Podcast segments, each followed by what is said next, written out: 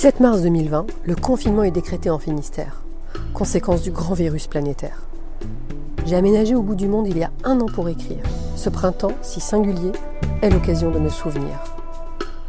Né sous le signe du confinement il y a 53 ans, j'ai rassemblé 60 anecdotes confinées, tantôt romantiques, tantôt volcaniques, aventureuses et malicieuses. Un podcast inédit. Balade confinée. Bonne écoute.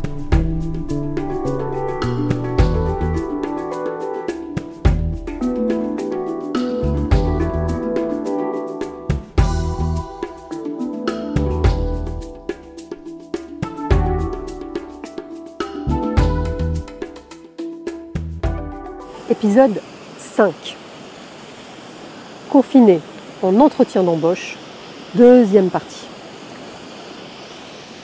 Après le baccalauréat obtenu au forceps, mes parents, qui décidément avaient de la suite dans les idées, refusaient que je travaille. Ils m'avaient trouvé une école où j'allais pouvoir obtenir, du moins le croyaient-ils, un diplôme, faire carrière, nourrir une ambition autre que celle de rester hippie. BTS, action commerciale. C'était la grande tendance de l'époque. L'école, située dans le 15e arrondissement à la mode piquée, n'existe plus. Des décennies plus tard, c'est dans ce même quartier et dans ces mêmes locaux que j'enregistrerai mes premiers CD en tant que musicienne. De même, devenant éditrice musicale sociétaire à la SACEM et productrice à la SCPP, c'est à Neuilly-sur-Seine que ma carrière artistique se précisera.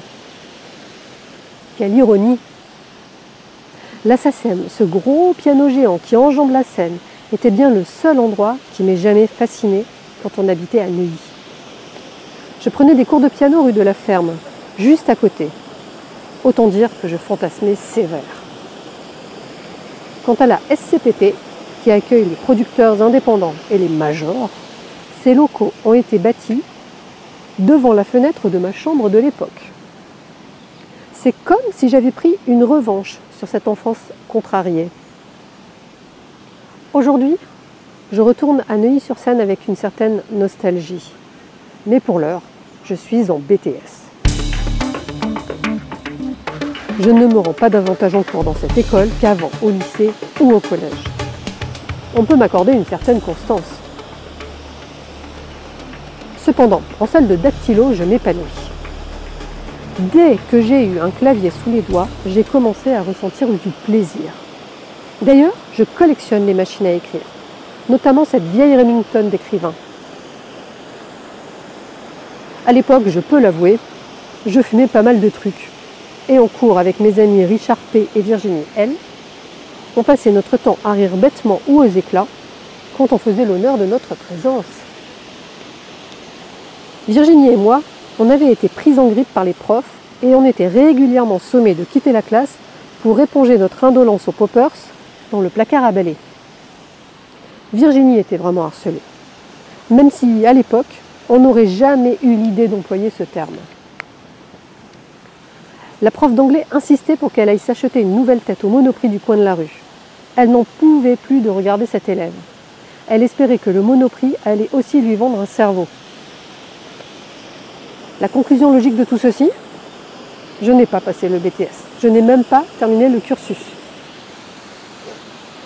Sur les conseils de ma mère, qui en avait assez que je me lève à midi et passe le reste de mes jours à errer fantomatique, à la manière de Marc-Antoine Grondin dans l'excellent film de Rémi Besançon, Le premier jour du reste de ta vie, je m'étais inscrite dans une société d'intérim. À midi, le type de l'agence avait appelé. Je dormais encore. Ma mère pestait. Bouge-toi, Béligue Ce serait bientôt la fin de l'époque Béligue, petite belle en breton. Je sortais tous les soirs, au Pacha Club, au Bilitis, au Président. Plus tard, dans pas très longtemps, je passerai mes nuits chez Régine ou Castel, champagne à discrétion et table réservée. Entre-temps, je vivrai ma période bus palladium, globo et folie spigale, saoulée à la tequila. Mais alors, c'était en banlieue, à boire du Malibu ou du whisky coke. Le matin, j'avais besoin de récupérer. Je travaillerai toujours assez tôt, n'est-ce pas? Nous sommes début septembre, comme dans la chanson d'Hélène. Le type de l'agence m'avait proposé un rendez-vous à Promogolf l'après-midi même pour un job de secrétaire. Quoi? Cet après-midi? Aujourd'hui? Golf? Un sport Secrétaire, vous êtes sûr Il argumentait le bougre, inflexible. La seule chose qui me motivait, c'était le fait que secrétaire impliquait sans doute une machine à écrire. Taper me permettait de poser quelque part, voire de déposer les mots de mon esprit qui se bousculaient à un rythme infernal. Je faisais un peu de place dans mon cerveau et ralentissais les circonvolutions permanentes. Je m'étais rendue à cet entretien, un vague curriculum vitae en main que j'avais dû rédiger, en urgence. J'avais rendez-vous à 14 heures. J'attendais dans le hall d'accueil de l'agence. 14h, 14h30, 40, 15h, 15h15. On se moquait de moi. Je m'impatientais. Au moment où je me levais pour partir, les portes de l'ascenseur s'ouvrirent. Jean-Louis S. passa devant moi sans me voir. Il me frôle, fier, les yeux ancrés dans l'horizon, tout à ses pensées. Et exactement le scénario écrit par Luc Besson au moment où Jacques Mayol sort de son igloo, moulé dans sa combinaison, et passe devant Johanna Baker, provoquant ce coup de foudre si romantique. Bronzé, les yeux cachés derrière ses Ray-Ban Wayfarer, casque de scooter en main, polo Lacoste rose accentuant sa peau brunie, pantalon à pince beige, mocassin à gland. Il est habillé comme dans un épisode précédent, allez-vous me faire remarquer? Et je répondrai en effet, comme hier et comme demain, habillé par nos sponsors. Bientôt, moi aussi, je troquerai mes fringues Canabitch aux fleurs tropicales pour les pantalons et, ju et jupes Cheruti, polo et blouson Lacoste, pull Glenmuir. Jean-Louis avait opéré une volte-face inattendue. C'est avec moi que vous avez rendez-vous? Tout en ôtant ses lunettes de soleil. Il ressemblait à Marcello Mastroianni. Oui, j'avais répondu, timide, impressionné et diverti. Désolé, je suis en retard, suivez-moi. Avait-il poursuivi, me tendant une main ferme et m'offrant un sourire éclatant qui me rappelait la flamboyance de George Michael. Je m'étais fait la réflexion qu'il ne lui manquait plus qu'une fleur entre les dents pour se la jouer ultra bright comme dans la pub. Je l'avais suivi, tel un chiot reconnaissant. Il se fichait pas mal de savoir dans quel état d'esprit je me trouvais, si j'avais encore du temps pour cet entretien.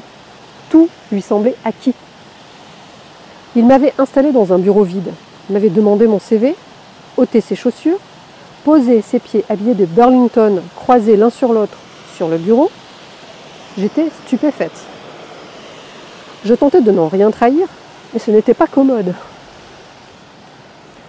Il avait parcouru mes feuillets en quelques secondes avant de les balancer dans les airs, comme un russe ivre aurait jeté son verre de vodka par-dessus ses épaules après être repu. On s'en fiche complètement, ce n'est qu'une feuille de papier, ça ne signifie rien, avait-il lancé sur un air de défi. J'ai lu cependant que vous jouiez du piano Euh, oui. J'adore le piano. J'aurais aimé savoir en jouer. Vous avez une certaine dextérité Euh, oui. Vous savez taper à la machine alors En fait, j'adore ça. Dès que j'ai un clavier, il m'avait interrompu. Et vous savez ranger les dossiers. Vous êtes ordonné. Une pianiste, ça a l'esprit structuré. Oh oui, ça, euh, monsieur, je suis la reine du classement. J'avais commencé le lendemain. C'est de cette manière que tout a commencé pour moi, que j'ai plongé dans le grand bleu.